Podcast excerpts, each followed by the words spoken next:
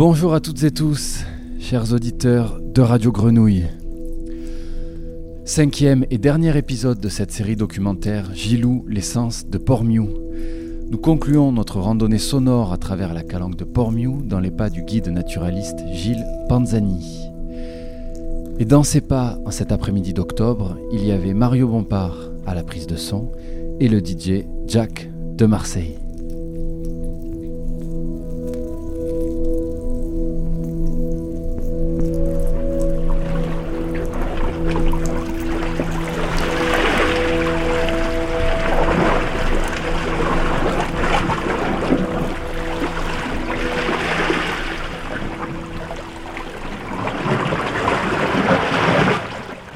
Le point commun des végétaux dans les calanques en fait, parce qu'on est dans, dans un endroit comme je dis extrême avec le soleil, les embruns, le vent, l'eau qui s'infiltre et pas de retenue de, La terre ne joue pas son rôle d'éponge. Donc les, les végétaux ils sont vraiment soumis à rude épreuve. Et le point commun de, de tous les végétaux, c'est qu'ils ont tous développé des stratégies complexes d'adaptation euh, à la sécheresse. Et donc il y a plein de procédés. Et euh, il y a des plantes qui cumulent quasiment euh, bah, tous les procédés. Donc il y a des plantes qui vont, euh, on le verra si vous voulez tout à l'heure, développer un système racinaire avec des racines très profondes. Il y a des plantes qui vont stocker de l'eau dans leurs feuilles, comme toutes les plantes grasses entre guillemets, crassulescentes. Il y a des plantes qui vont avoir la partie supérieure de la feuille, qu'on appelle la cuticule, qui va être vernissée, qui va être brillante pour permettre une réverbération de la lumière.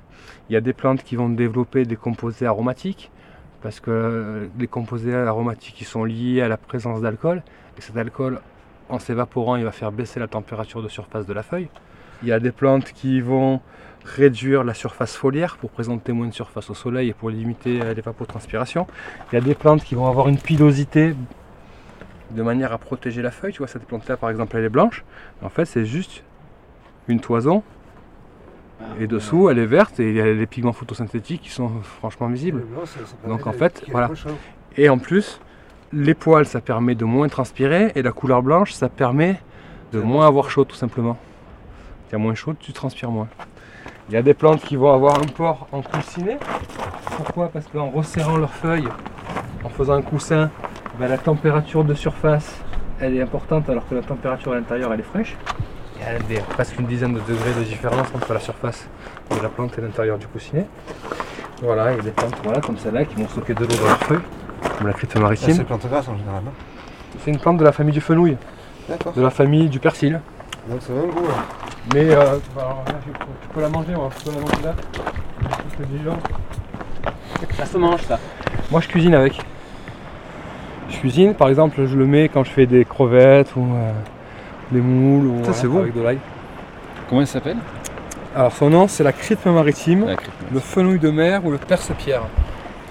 On l'appelle aussi la crypte. C'est c'est vachement goûtu, hein. Non, mais, super bon. Super bon. c'est salé. Et ça, Super bon. la famille des apiacées, apicées des abeilles. Et en fait, elle a les mêmes inflorescences que les carottes, hein, tu vois, vraiment. euh, donc les ombellifères, parce que ça fait des fleurs, des inflorescences en forme de d'ombrelle. Et ça attire, ça euh, vient comme ça, c'est ça? ça attire plein de pollinisateurs, voilà. Donc ça, c'est euh, floraison. Et ça, c'est la fructification. Hein? Ils bouffent ça, les oiseaux? Non, non, non, ça c'est les insectes. Les- les. Toutes les punaises, elles adorent ça, les abeilles, elles adorent ça, les mouches, euh, quantité de, de bestioles qui, qui se régalent. Voilà, et tu vois, pareil, là, il y a le port en, en coussinet, vraiment, les plantes se resserrent pour, euh, pour créer un microclimat. Voilà, après, il y a aussi, euh, on occupe des failles pour euh, se mettre à l'abri, donc il y a toujours plein de stratégies, et il y a des plantes qui vont cumuler tout ça, la réduction de la surface de la feuille, euh, L'estivage aussi, avec les plantes qui vont sécher l'été et qui vont repartir au printemps. Oh, en automne, pardon.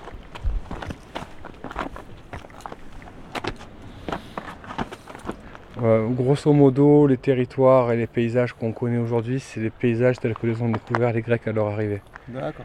Pourquoi? Parce que pendant longtemps, il y avait, le- il y avait des querelles. hein. On disait que bah, le château d'If, ils appellent le château d'If parce qu'il y avait des forêts, que Faufreux, il avait une forêt. Il y a plein de, de légendes urbaines comme ça à Marseille, parce que Marseille a toujours eu l'imagination fertile. Oui, c'est euh, Louis XIV, il a construit plein de bateaux, il a coupé tous les, tous les arbres, Napoléon, il a coupé tous les arbres du Frioul. Vraisemblablement, quand euh, les armées de romaines sont venues pour faire le siège de Marseille, euh, ils ont vu plus ou moins le paysage qu'il y avait aujourd'hui. Si ce n'est que peut-être il y avait un peu plus de pain, ou encore c'est même pas sûr, parce qu'à l'époque il y avait le pastoralisme qui était très développé. Aujourd'hui, il y a des études en, en- palynologie, c'est-à-dire on étudie les pollens fossiles et on se rend compte que la végétation, les phytotypes, ils n'ont pas forcément trop évolué depuis, l'Holocène, hein, depuis la transition versilienne, depuis euh, 6000 ans, 8000 ans. Les cortèges floristiques tels qu'on voit aujourd'hui, ils étaient là. Il y avait peut-être un peu plus de chênes, euh, mais bon, c'est pas. Il n'y avait pas des, parce que, il y avait pas des hêtraies avec des ifs, avec des houes. euh, tu vois, ça c'est l'imaginaire collectif marseillais qui veut qu'il y avait une forêt exubérante dans les calanques à l'époque de Gyptis et Protis. C'est pas le cas. Putain, j'avais jamais vu en bas là. Il y, a des... il y avait pas de pain avant. Là où il y avait. le- repousse C'est un truc de fou. Avant, tu voyais pas du tout de pain. Ça, ça repousse hyper vite. hein. Et normalement, dans Là, la, il y en avait jamais eu d'ailleurs. dans la dynamique évolutive de la forêt provençale, il y a un incendie. Après l'incendie, il y a des steppes. Ces steppes avec euh, des. Comment on appelle ça La des- garrigue Non, non, des steppes, c'est des pelouses sèches. D'accord. avec euh, le, euh, le brachypode rameux, par exemple, qui domine. Après, les steppes, elles préparent le terrain à la garrigue. Donc là, on est sur des échelles de semaines, de mois, Mhm. d'années. Ça va très vite.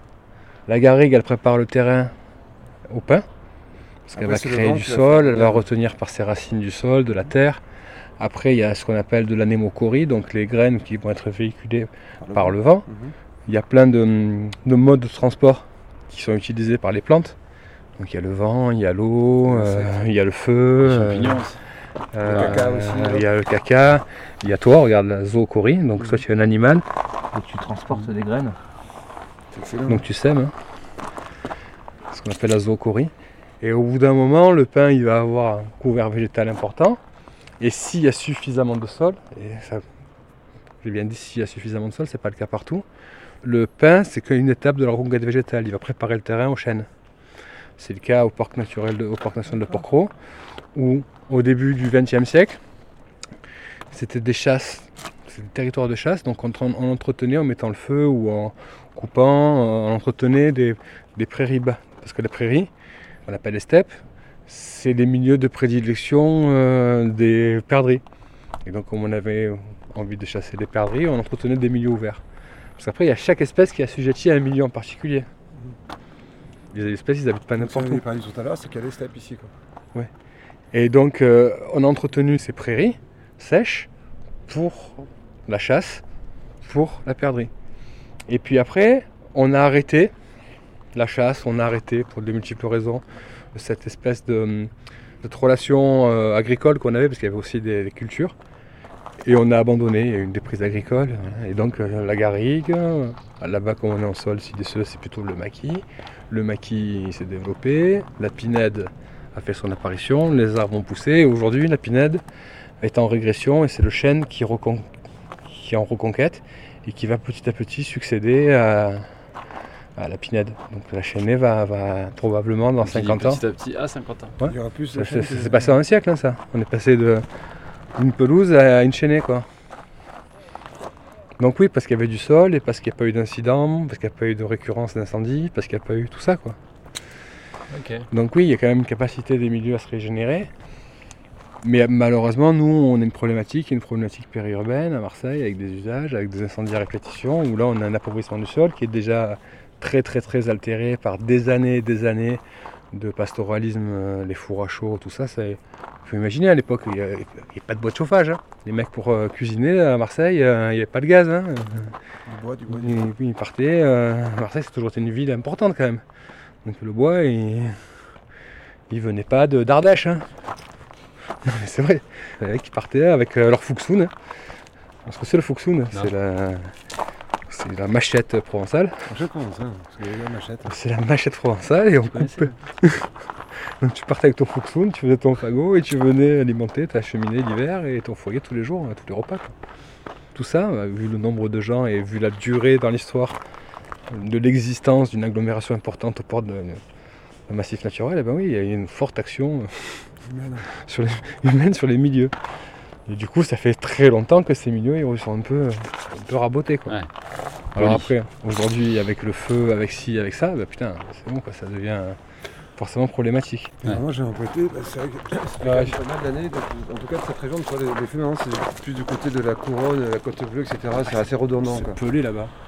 Là, c'est, mais là, ça y est, depuis 3, 4, 5 ans, mais là, par contre, c'est de plus en plus rare. Est-ce qu'ils font plus attention Je ne sais pas. Est-ce qu'il y a plus de, de gens qui, qui surveillent. J'ai l'impression qu'il y a une prise de conscience, non? Ou alors c'est le fruit du hasard qui, pour l'instant. Il y a plusieurs trucs. Il y a plusieurs Parce que comme ça a repoussé, c'est un truc de dingue. Quoi. C'est, même dans les endroits où. Bah, c'est, la, c'est, la, fameuse ceinture verte de Cassis, dont on est tous fiers à Cassis. On a une ceinture verte aujourd'hui. on avait. partout, quoi. C'est voilà, un truc de dingue. On a une pinède qui est vraiment en plein essor tout autour de la ville et, c'est, magnifique. Ça, ça pousse Mais partout, partout regarde partout, hein, que ce soit, regarde. Euh, ça fait longtemps qu'on n'avait pas le vu hein. Non, non, c'est, remarquable. Et quand tu es en bateau, tu le vois encore mieux parce qu'en bateau, tu vois vraiment toute la reconquête végétale euh, après l'incendie de 1990 où tu vois vraiment que la pinède elle a, elle a repris le dessus. Par contre, tu regardes les photos au début, on va dire 1910-1920, mais c'est pelé Cassis, c'est blanc, il n'y a pas un arbre. Et pourtant, tu vois, il n'y a pas beaucoup de sol quand même. hein. Si on protège, bah ça, vois, se produit quand même assez vite la reconquête.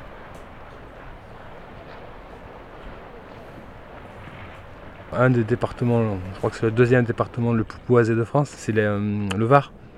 Les surfaces boisées dans le Var ont doublé en 100 ans. Donc euh, quand on entend parler des incendies dévastateurs, c'est arrivé à une certaine époque, dans les années 70-80. Aujourd'hui, malheureusement, heureusement, on est, on est vigilant. Ça ne veut pas dire qu'il n'y aura pas un feu demain, parce qu'aujourd'hui, les espaces forestiers ils sont tellement énormes et tellement contigus que s'il y a un feu, ben, le feu il risque de prendre proportions folles. Donc euh, oui, non, la forêt, elle n'est pas en train de disparaître euh, en Méditerranée. En tout cas, pas dans le Var et les Bouches-du-Rhône. C'est positif, tu vois. J'ai vraiment euh, flashé sur les calanques. À 16-17 ans, j'étais au lycée et tout, euh, je venais tout le temps dans les calanques. On venait faire de l'escalade, on venait, voilà. Et il y avait le refuge euh, du Piolet. Tu vois là, dans les pins, là en bas, là, au milieu, là, Ouais. euh, à flanc de falaise, ou presque au point culminant, là, tiens, tiens un refuge? Maintenant, il est fermé, le refuge. Et avant, il était ouvert, il y avait une cheminée et tout. Avec euh, trois pièces, tout en pierre, euh, voilà, et c'était ma maison, en fait. Si tu veux, quand j'étais au lycée, le vendredi soir, euh, je posais mon cartable, je mettais mes chaussures, je prenais un sac de farine, un peu d'eau, euh, de la confiture, euh, trois, trois merdes, et je passais, restais là-bas jusqu'au dimanche soir et je redescendais dans la nuit. Et avec euh, mon bidon d'eau, mon machin, mon truc, et on venait avec des copains, des copines, euh, et on venait, on venait tout, quasiment tous les week-ends. Et euh, on venait euh, à vacances de Pâques, et ben, vacances de Pâques, je venais 15 jours ici, tu vois. À Toussaint, on venait une semaine. Le jour de l'an, on le faisait là, tu vois, tout le temps là. Et j'ai fait ça pendant des années, jusqu'à, je sais pas. Le jour de l'an. Je crois que j'ai passé, je sais pas, je vais pas dire une connerie, mais j'ai passé une dizaine de jours de l'an dans ce truc. Il y avait un Allemand à l'époque, un ermite qui habitait là, il s'appelait Hans. À chaque fois, il nous voyait, il partait. À la fin, il parlait, il parlait pas. hein. Il nous voyait il se barrait quoi. Parce qu'on montait avec les instruments de musique, euh, guitare, euh, djembé, balafon, euh, machin, nanana. Et on se faisait là, des soirées, ouais. Et l'été, par contre, l'été, j'étais à Envaux sur la plage. On habitait à Envaux sur la plage. Il y avait un camping sur la plage, il y avait 200 personnes la nuit, jusqu'à 200 personnes. Les gens venaient du monde entier pour grimper. Donc il y avait les pires grimpeurs de la planète, de tous les pays. Donc il y avait euh, vraiment toutes les nationalités. Un peu ambiance camp de base de l'Everest, tu vois. Que avec les, les pires grimpeurs qui ont roulé leur boss dans les pires endroits de la planète. Avec du niveau de fou. Et que des, des- que des à base de défis, tu vois, t'es pas cap, euh, tu vois, cap ou t'es pas cap, tu vois. Voilà, et donc on était là, on grimpait, on faisait des tyroliennes, on plongeait, on faisait n'importe quoi, tu vois. C'était... Et voilà, donc j'ai grandi, j'ai passé des années, des années. Mais mon meilleur pote Ben, à la fin on parlait, on disait, mais mis bout à bout, ça se trouve, on a vécu deux ans là, tu vois. Être tout le temps là, quoi. Moi, je venais avec mes copines, on faisait du camping sauvage, on mettait la tente. euh. J'avais eu la bonne idée d'acheter une tente kaki, tu vois. Et on restait, je dis, moi j'ai passé des- une année, j'ai passé euh, pendant toutes les vacances de Pâques 15 jours, il a fait que pleuvoir, il n'y avait personne, on n'a pas croisé un humain pendant 15 jours, on était seul avec, la co- avec ma copine. Ouais, c'était. euh, Pour l'eau douce, on allait à Port-Vion, on portait, on avait des bidons de 20 litres. C'est pour ça que cagassé les. J'imagine, on avait des sacs à dos de, de 35 kg, parce qu'il y avait. euh, les- les- Voilà. Forza, tu vois. Et, euh, 20 kg d'eau, les instruments de musique, on partait, on avait 50 kilos sur le dos et on faisait, euh, et on faisait en plus des défis à la con. C'est de cap pas cap, on était à Cassis, pas cap d'aller au refuge pieds nus. Ah ouais, pas cap, c'est pieds nus, sac à dos, 25 kilos, on se faisait tout pieds nus en pleine nuit. Ah ouais, pas cap dans le noir, pas de frontal, vas-y. et c'était voilà, c'était notre, des- nuit, c'était notre des- terrain de jeu quoi. La nuit, il y a des mammifères euh, dans les calanques un Sangliers peu. Ouais, il y a des Sangliers, il y a gavé de sangliers. Ouais, c'est bah, gavé. gavé. Il n'y en avait pas tant quand on était minots, on en croisait de temps en temps, c'était rare. Maintenant, tu ne peux pas marcher euh, 100 mètres sans en voir. quoi. Ouais. Certaines parties sur les hauteurs des calanques, il y a des chevreuils aussi. Ça revient un peu. Ah ouais Ouais.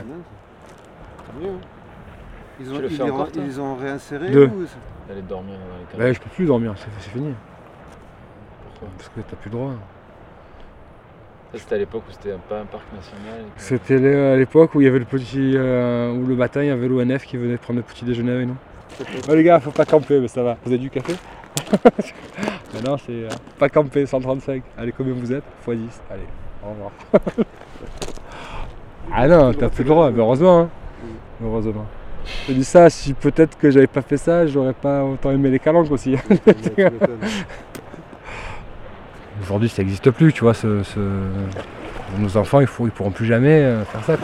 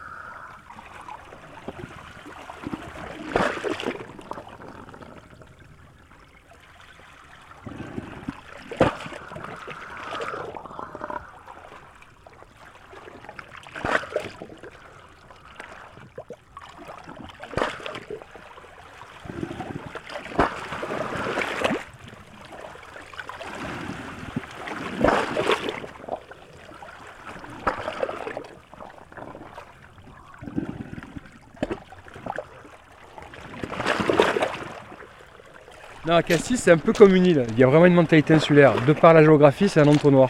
Et de par, euh, tu vois, les, on a des, barrières euh, infranchissables. Tu vois, il y a, des barrières partout. Et en fait, euh, à Cassis, il y a une espèce de, mentalité très insulaire. Les gens se connaissent depuis qu'ils sont nés. Ben, les gens me disent des fois, parfois, putain, c'est pas bizarre que tu tapes la bise toute la journée à des gens qui étaient à l'école, à la maternelle. Oui, je- sur le port.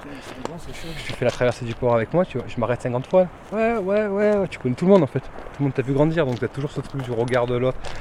Après, moi, je vis bien avec, ça, ça me dérange pas, mais il y a des gens qui le vivent très mal. Ouais, tu as un côté vachement insulaire. Et Cassis, c'est- hyper dur de. On rigolait quand on était minot, on disait putain, les pentes de Cassis, elles sont savonneuses. Pour sortir de Cassis, c'est dur, tu patines, tu retombes, c'est la force. c'est vraiment, tu vois, comme dans Star Wars, le piège là, avec euh, le monstre qui te digère en mille ans, là, tu vois. Oui, on balance les Boba Fett. Ouais. Ben, c'est pareil, tu vois.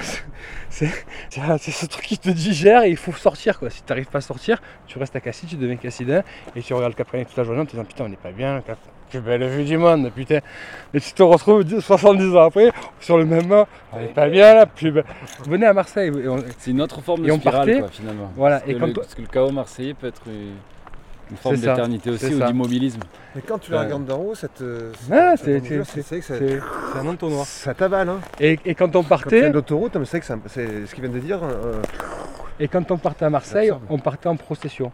Mhm. Alors on était des groupes, on était là au bout d'un moment, et moi qu'est-ce qu'il y a? Il y a- Parce qu'il n'y a pas, pas grand chose à faire à Cassis. Qu'est-ce qu'on fait? Putain, rien, on se fait chier. hein. Putain, il n'y a rien à faire. Ah, putain, on se fait chier, on se fait chier. Bah allez, venez, on va à Marseille. Déjà, putain, alors déjà, le temps que tu te décides, on est 15, Ouais, mais machin, le temps que tu pars, si tu sais comment tu en groupe, hein, tu pars jamais quoi en fait. Hein. au, premier rond-point, ah, on va pas la reine, on va pas, on va pas à Marseille, on va à la reine. Puis il y avait une première voiture qui partait, allez, on, se met des buzz à la reine. Après, la deuxième voiture, juste s'arrêter au rond-point. Et au final, on se retrouve sur la gymnase, il y a deux voitures. J'arrive à Marseille, ah, tu retombes sur. Ah putain, vous êtes à la soirée, les gars Ah, vous êtes venus finalement Ils sont où ah, Ils ont dû rester à Cassis. au final, sur, sur 15, tu te retrouves à 2, tu vois. Et donc, les pentes sont savonneuses. T'es là, je, patine. Putain, il faut sortir de Cassis. Mais c'est ça qui est bien, voilà. Et là, aujourd'hui, moi, je veux vraiment. Et, et, et, et la c'est encore pire. Mes collègues de travail sont soutadins. Et ils vont jamais à Marseille, ils sont jamais allés. Le mec, il connaît pas. Je l'ai amené hier, on était à la Madrague Morodon. Il m'a dit, mais c'est quoi ce quartier? Mais je dis, bah, c'est Marseille, c'est ça, bébé Marseille. Ah, mais c'est pas Ah, mais j'aime pas Marseille. Ah, bah, tu sais quoi, tu connais quoi? Tu es les Casacakini en fait? Tu connais que la Timone à Marseille? Ah, non, mais...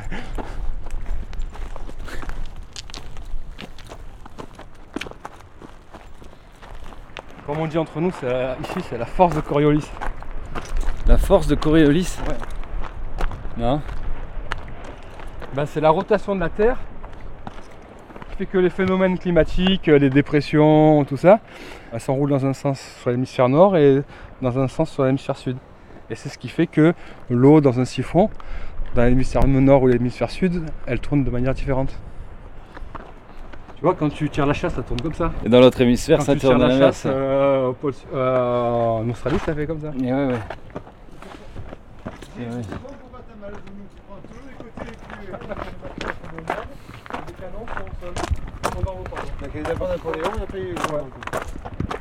Là c'est allemand, mais là-bas c'est napoléonien. Et les Anglais, quand ils ont débarqué, je sais plus en quelle année, je ne vais pas dire de conneries, ils ont jeté tous les canons dans la mer. Et quand tu plonges, il y a des canons.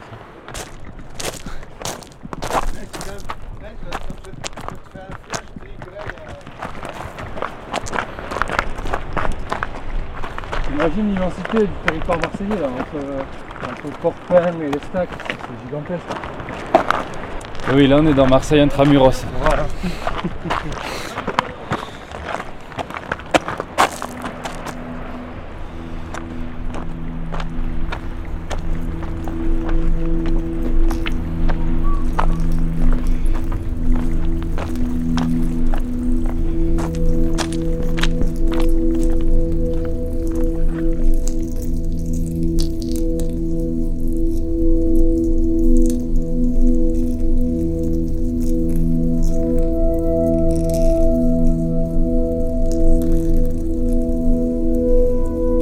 C'est la fin de cet épisode. Vous pouvez retrouver ce podcast sur le site de Radio Grenouille, ainsi que sur les plateformes de streaming Spotify, Deezer et Apple Podcast.